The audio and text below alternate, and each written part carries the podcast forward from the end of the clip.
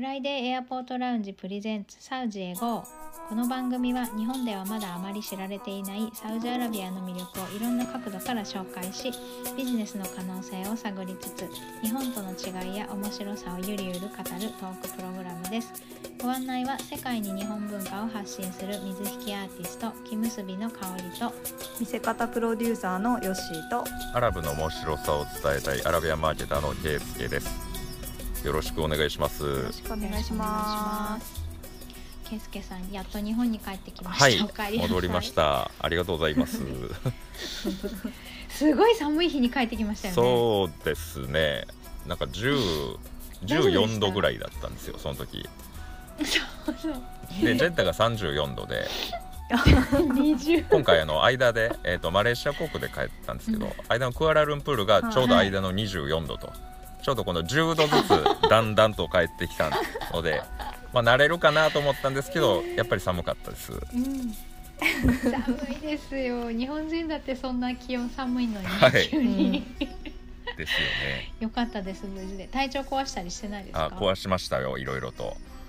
あの 行ってる最中も壊したし帰ってきてからもなんか、ねはい。なんかこうバイオリズムが戻らないっていうかまあ今も完全に戻ってるわけじゃないんですけど、うん。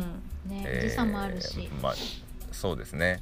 うん。徐々に戻していってる最中です、はい。なんかね朝晩冷えるんで風邪とかまただんだんインフルエンザとか流行ってくるんで気をつけてくださいね。はい。ありがとうございます。そうします。ねはい今日はあの今更なんですけどあのちょっと3人でお話をしてて私たちサウジアラビアの基礎情報を話してないままスタートしたねっていうことになり 今更、はいちょっとあのねサウジアラビアの基礎情報をおさらいしつついろんなお話をしていければなと思います。はい。じゃあケイスケさんの方からいいですか？あわかりました。まあ基礎情報を、はい要は概要ということですけどいろんなね多分情報があると思うんですけどもうここは分かりやすくうん。ウィキペディアから拾おうかなと思います、みんな見るだろうしね。そうですね。みんな見る。はい。結構ねこれ印刷したら23ページぐらいあったんですよ。まあまあ。すごい情報はすごいそこそこのボリュームだなと思って。えーうん。まあ、大きなところからいくと、まあ、だからどういう国かという地理的な要因からいきますと結構大きいんですよね。あのアラビア半島の、まあうん、中心にドカンと位置するもので大体この辺りの国がアラブ湾岸諸国と言われます。で、はい。中東っていう言葉だと実はもっと広いんですよ、どういう国が思い浮かびますか？中東っていうと。やっぱり UAE UAE じゃないですか？UAE アラブ首長国連邦ですね、まあ、ドバイではい。いうおなじみの、ドバイ。それははい。アラブ湾岸諸国のうちの一つですね、他にもありますか？思い浮かぶもの。カタール？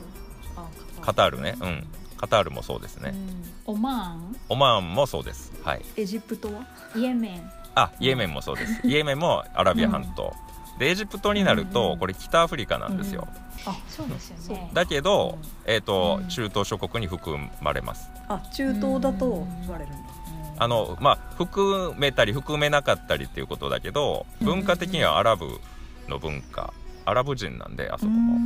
うん。うんアラビア語アラ圏ですしねビア語って言ってましたもんね。あそうでそうだ。よね。地理的には北アフリカなんですけれどもあの中東というくくりで語られることは、まあの方が多いですねエジプトはエジプトって聞いて、あアフリカだなって思うか中東だなって思うか地理的に。う。んどアフリカって思っちゃうな。あそっかそっか。私地理が苦手すぎるからかな。どこにあるかいまいちわかんないから。なるほど。なるほどね。うんイメージ的にやっぱアフリカ人トルコって。うんそうトルコも、ね。トルコも中中東にな中り東なんですよ、ああ、うん。結構上の方ですけどね、はい、イランもまあ中東だし、うん。はいえーシリアとか、うん。えーヨルダンレバノン、うんうんうん。イスラエルうんあの辺りも中東諸国ですよね、うん。であのものによっては僕もまああのビジネスしてる国ですけどパキスタンまでを広いん。意味でのその中東と捉えるところもあったりとか。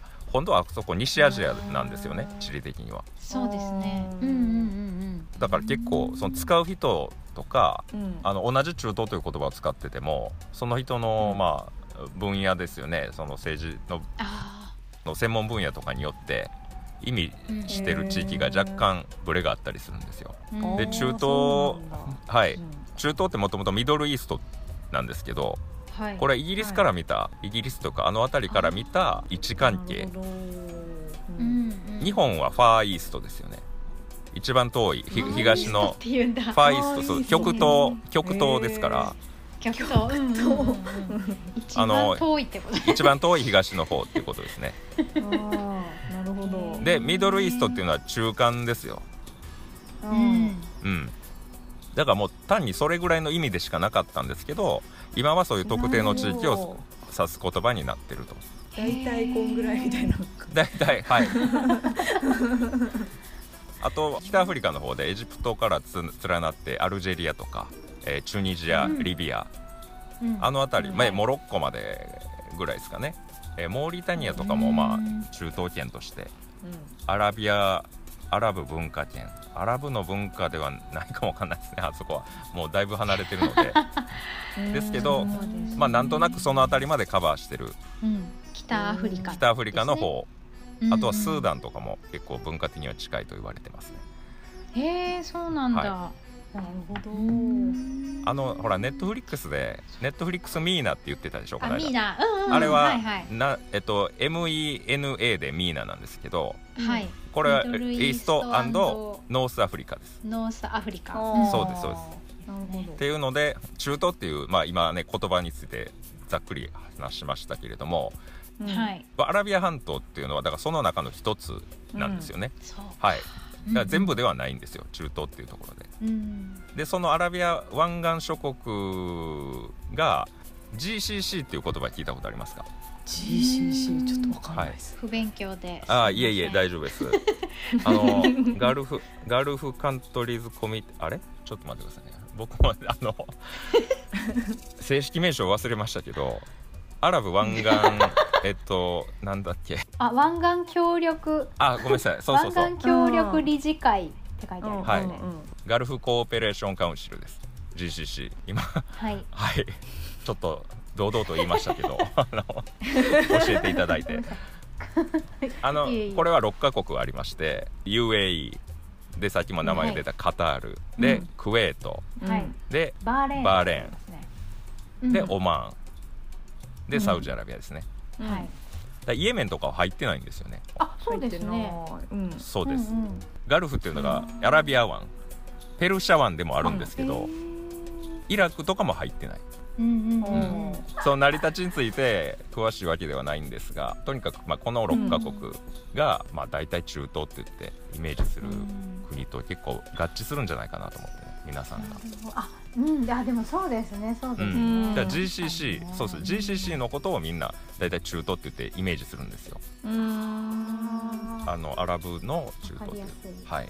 うんううん。ん。っていうところですね。でそこの中で一番規模的にも規模っていうのは国土面積としても経済規模としても、うんうん。人口の規模としても一番でかいのがサウジアラビアですね。うんはい。だから前置きが長くなったんだけど、えーサウジアラビアっていうのはだから まずはそういうポジションにありますということですね。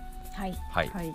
でその規模が大きいって言いましたけどじゃあどれぐらいの人口がいるのかっていうと約3500万人。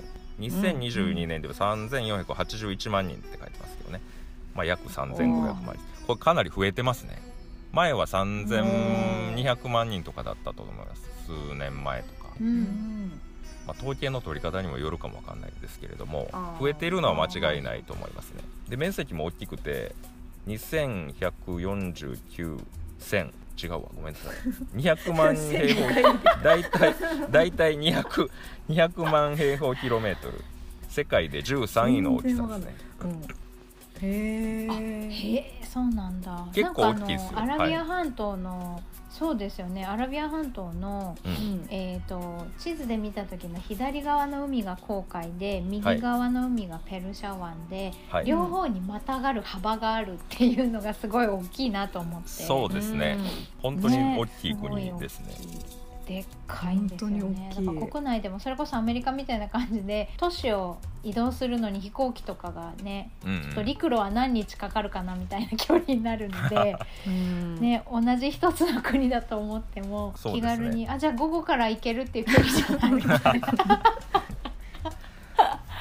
まあ飛行機がねね移動移動が飛行機なので、基本は、うんえーそうですよ都市間。そうですね。リアドとかそのジェッタとかって、まあ、今後はね列車出てくるかもわかんないですけど結構遠いんですよね、うんうんうん。だから飛行機でまあね2時間ぐらい。うん。うんでえーチケット代も1万円ちょっととかってなってくると、うん。あの東京大阪間を新幹線で行き来するのと価格と時間的には変わんない、なるほど、うんうんうん距離は全然違うのに、距離は全然違うんですけど 移動手段がまあうん。飛行機でやるっていうことでそん。な感じですね。うん。はい。次は気候はい。はあの砂漠性気候うん。となっています。で夏はまあうん平均45度春と秋は29度うん。なると。で冬はまれに零下になると書いてますね、え零度？零零零下か。零下まあ、これは、えっと、結局砂漠のエリアですよね。お砂漠のエリアもですけれどもうん。高原地帯もあるんですよ。で砂漠。基本は砂漠って考えて問題ないんですけど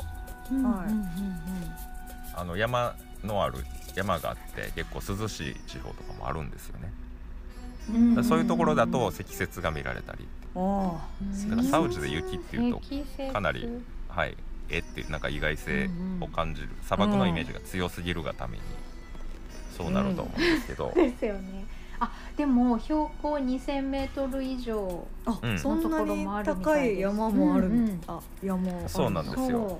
はい。あえの主要都市のところを今ウィキペディアで見てたらうん。なんか工業団地都市っていうエリアがあるみたいで、うん。そこは結構標高が高いとこみたいですね。2270とか2155とか結構人口も30万人以上あるようなところでうん。2000メートル以上の山があるエリアがあるみたいです。知らなかった。そうなんですよ。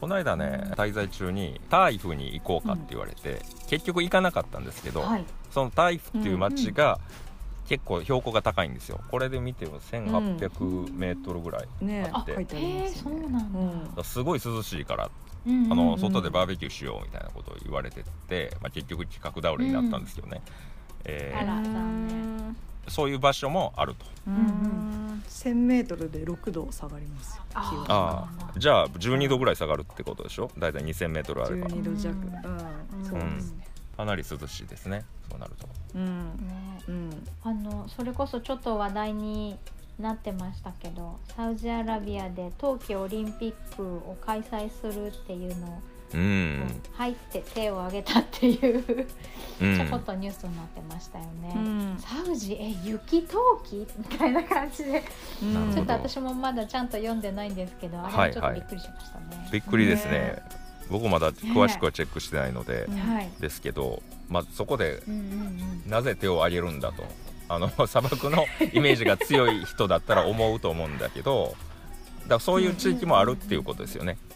そこでやるかどうかは知らないけど、はい、こういう積雪があったりとか、まあだから日本でも結構気候はバラエティに飛んでるじゃないですか。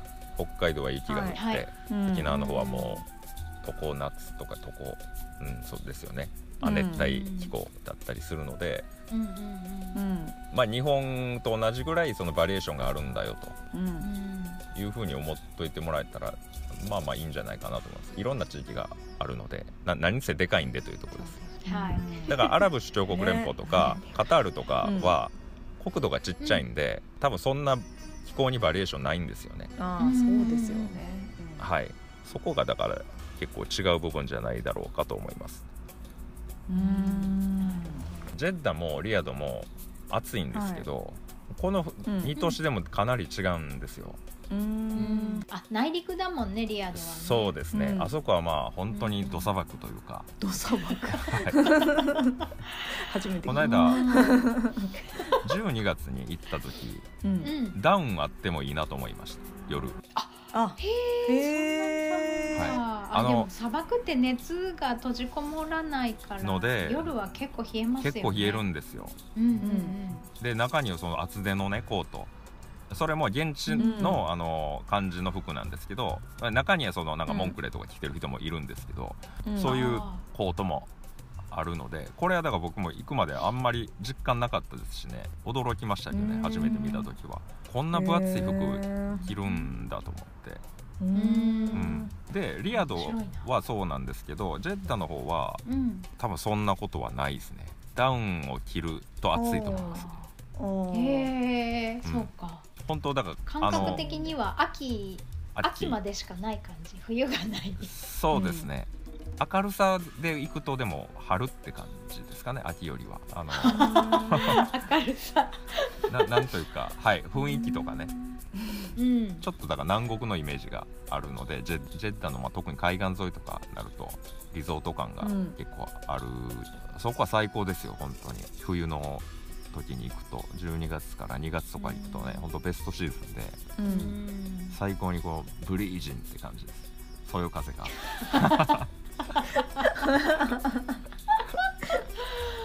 うん。で暑すぎずうん。ねお散歩にちょうどいい気候ってことそうそう、ねポカポカあったかいけど、うん。うんでもそんなにですよ。あの日中出てても。あそうなんだ。はい。あー気持ちいいなって感じですね。うん。で砂嵐砂漠気候って結構砂嵐が来るんですけれども、はい。ジェッダは塵って言ってました。ダスト。へえリアドは砂嵐が来るんそうです。あれは本当大変らしいですけど僕は体験したことがないので一回動画とかで見てくださいね。すごいのがありますから砂嵐の動画とか。のミッションインポッシブルでドバイああはいはいはい。見ました見まし嵐に巻き込まれるシーンありましたけど、たまああんなじ感じですね。はい。も何も見えんみたいな。う空が真っ黒になって、まうん。真っ暗になって日中なんですけど。でまあ家中ドア閉め切ってでもやっぱり絶対砂が入ってくるし。うん。はい。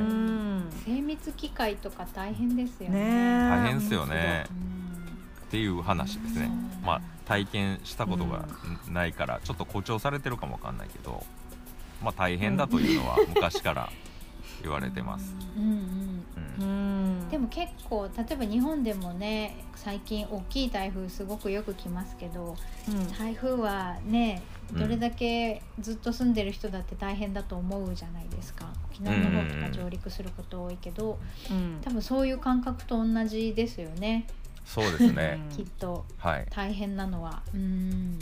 だからまあなんか興味本位で「うわ一回体験してみたいわ」とか言うと「まあ、何を抜かしとんねん」彼らからするとね。怒られる。死ぬ気かみたいなはね、い。あのほら東北とかそういう雪うん。豪雪地帯の人、出身の人に対して雪かきとかするんでしょ、一回やってみたいみたいな。一回やってみたいわとか言ったらあのそういう反応されるじゃないですか。それと同じです、はいはいはいはなめてんのはい、かと、舐めてんのか なるほど。ってことはやっぱ建築もそういう感じのね建築なんですよね。石造りのお家とかそういうことなのかな。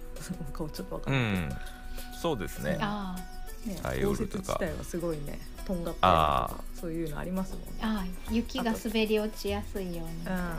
うん。台風が多いところはとかねありますもんね。うん。砂も積まり積もりそうですけどね。うん。ああ横殴りの砂だもん横なはい。横殴りの砂。窓の山とかにたまりそうだよね。ねえだからなんかそういう工夫があるんでしょうね。ちょっといわかんないけど、うん。そうだね全然想像できないな。んそうですね。あのジェッタの方の一般の家庭のお家の建築構造と、うん。例えばその砂嵐がよくあるようなリアドの方の建築構造もしかしたら違うのかもしれないですね。ね。うん。まあねあ土地の特性に合あるのわせたかもわからないですね。えね、二重冊子みたいなのね。ああなるほどなるほど、うん。日本で言うとね、うん、そういう細かい部分でね 工夫が見られるかもわからないですよね、うんうんうんうん。そうそうそうそう、ね。なんかなんかね私やヨッシーはケイスケさんと出会うまでサウジアラビアに対してはいあの知らなかったっていうか興味として持ち上がらなかったぐらい無知だったんですけど、はい。もう本当ねここあの1年以上ずっとお話一緒にさせてもらって、うん。やっとこう知識を得ながらこういうところらしいですよっていう感じにはなってきたんですけど、はい。うん。ちょっと人にも言えるようにねなってなってきました。ポッドキャストやってますって言いながら こういうことを話してます。実はサウジアラビアってねみたいな話とかもね、うん。するようになってきて最初の頃あのこうやってねお話しする前の、うん。私たちのサウジアラビアのイメージってどんななんだっけみたいな話を、うん。まあ、今回のテーマでお話しするにあたってした時に、はい。私は女性のあの黒ずくめで目しか出てないみたいな衣装がすごい印象的だったんですよ。はいはい。みんなあれを着てるって思い込んでたんですよ。ね。うん。それで圭介さんにお話聞いてその髪を隠さないで来る女性一人で来るあのクライアントさんもいたんですよっていう話はされてすごいそれが衝撃だったんですよね。はいはい。本当にそのそういうイメージはあってしかるべしだししかるべしっていうか仕方ないと思いますよね。う、うん。やっん、ぱそういういろんな人は見る機会がなかなかないですしね。特にうん。そうなんですよね、写真、メディアに上る写真とかも基本的にそういう、うん。あそうそうそう。なんかティピカルなものというかあ、うん。まあ典型的な写真使われるじゃないですか、うん。そうですよね。うん、だからまあ仕方ないとは思いますね。うん。そうですよね、女性があの黒いのでで男性が白いマオカラーみたいなはい、あのワンピースみたいなシャツに、はいはいはい。うん。そうです。で。赤チェックのあの、はい。スカーフを頭からかけて天使の輪みたいなのがはまってるみはいたいなイメージ、は い 黒いね。黒いイカールイカールと言いますあれは。あのイカール、はい、で布はゴトラと言いますね。そのうん。ゴトラとイカールの組み合わせで。そうそう。のイメージしかなかったです、うん。だいたいひげのない人はあまりいないイメージ。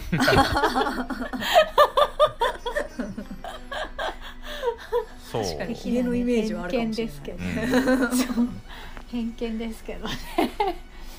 っていう印象でしたけどもうなんかうん。あの、サウジのドラマとかも見るようになって、うん。そんな人全然少ないとか思って男性も T シャツにジーンズだし、うん。女性も全然ねあの場合によってちょっとタバコ吸ってくるみたいな人もいたりとか。はい、なんかそのねあのスカーフヒジャブとかで髪を隠してない人も結構多かったりとか、はい。まあ、お家柄とか立場とかあのオケージョンにもよると思うんですけど、結構そういうの普通なんだなと思って。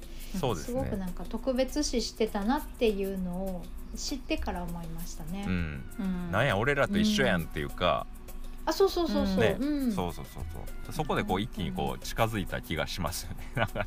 しました、ううんすごい遠い位置にいたやっぱりなんか。ものが。あそうそうそう、うん。うん。なんか本当ドラマとか見てるとなんか悩んでることとか、日常のこととかも私たちと全く変わらないなと思って、うん、すごい親近感持ちましたね。そうですね、うん、まあ今は特にオープンにい今のこの瞬間もオープンになっていってるのでうん。うん、さらにねなんていうかううん。い,、いろんな格好してる人がいますんで、いろんないろんなあなんか仮装とかも結構自由にやってましたもんね。あそうですね。ハロウィンっぽい感じの。ナショナルデーの時、ナショナルデーの時はそうです。コスプレイヤーもいいましたし。ね。ううんうんうんはいうん、自由なんですよ、そのあたりはそんなに制限があるわけじゃない、だからもう本当にないです、うんうん。名実ともにないうんですね、制限は。うん。うんうん。行き始めた時その10年前ぐらいは確かに黒い女性が多かったです、でたうん。ちらほらそういうグレーのアバイを着てるとかは見たんですけど、でたまにそうだからモールでなんか髪を出してる女性がとかねいたんですけれども、もう数としては本当に少数でしたね。うん。それがまあ今やという感じで、うん。なんえ全然今は多いです、かすごいそれだけ変化のスピードが速いってことですよね。そうですね、うん。あと私すごい思ってたのがあの食べ物が辛そうなイメージだったんですよ。なんあかスパイスは使うだろうなとあとライスよりはパンっぽい平らなパンっぽいのを食べるのかなっていう先入観と。でそのペースト状の何かは辛いんじゃないかなっていう先入観が勝手にありましたね。あのでも結構言われますよ。あの辛そう、うん。辛そうなイメージを持あやってぱね。人はうん。多いです、まあ暑いからですかね、うん。多分。うんけうん、多分うん。そう、結構そんな感じがします。東南アジアもインドとかも暑くて辛いものを食べる場所が多いのでそそうですね。の延長上でその刷り込みが多いのかなと思って、うん。はい。いやスパイス料理は多い多いというかねあスパイスはよく使いますけどね。確かに、うん。はい。あそうですね。でも辛さで言うと飲み物にも入ってるもんね。うん。そうそうそう。辛さで言うとそんなには辛くないですね。アベレージあね言ってましたね、はうん。マイルドだと思います、うんむしろマイルド。で辛いのは、まあ我々と同じぐらいの体勢かなと。あそれ辛いから気ぃつけやうんみたいなことをよく言われるので。あーへえ、あそうなんだ。そうですそうです。であんまりそんなにこうチリが基本うん。のチリが 調味基本料みたいに入るような感じはないってことです。うん。チリペッパーですね。唐辛子。チリペッパー。はいはい。いやそんなないですよってことですね。ないですないです。とりあえずとりあえずみたいに入ってる場所もあるじゃないですか。ありメますね。キシコって今すごい思い思ったけど。それもイメージだけかもしれないよね わかんないけど。僕が行った国で言うとあの例えばタイとかの方が全然辛いかったですね、タイは辛いみたいですね。辛いです、うん。あとはパキスタン、まあ、パキスタンはそあの料理的にあんまりピンとこないかもわかんないですけど、えあでもインド寄りですかね。えそそうですそうです。でもインドのよりも全体的に辛めかなっていう印象ですね、あさらにあそうなんだ。はい。うんへえ。それに比べると全然マイルドかな。なるほどね。シンプルですけどねヨッあのシーはご飯自体も。うんうん。ううん。ん。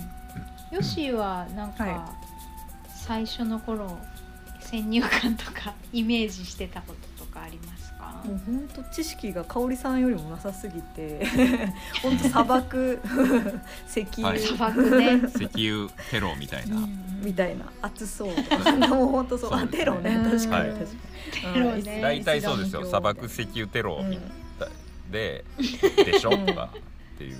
で特にそのサウジがっていうよりはもうあのざっくりばっくりあの辺りそうでしょ。あそこら辺。そうそうそうそう区別もわかんないしもう本当そねんな感じ。そう。うん。そんな感じ。それはもうあの僕もそうだったんでよくわかります。う、うん。ん。うん。うん。そうですよね。やっぱメディアもねそれこそ最近ここも結構長いですけど何年もサッカーとかでねやっぱ予選リーグとか一緒でっていうことがね中東の国とはありますけど、ね、うん。中東の笛とか言っちゃったりとかしちゃってね。なんかすごい。なんですかね。フィフティじゃないっていうか、うん。うん。イメージを持たせるようにしてるのかな。うん。そうですよね。ワールドカップもカタールだし中東って言っても広いっていうのはそこであんまり調べないですよね日本の人ってね。なんかでもやっぱり そういうメディアのイメージがやっぱり大きいと思うんですよねそういう中東の笛でなんか中東ってなんかすごいそうそうなんかもう元々のねそういうテロとかそういうだからの刷り込みもあってなんかフィフティじゃないとかやっぱ新興国っぽいイメージとか、うん。なんかやっぱすごい下に見てるっぽい報道の仕方をしてるのかもしれないですね。側がうね。ん。なるほどそうですね。ああ、うん。それそういう向きはあるでしょうね。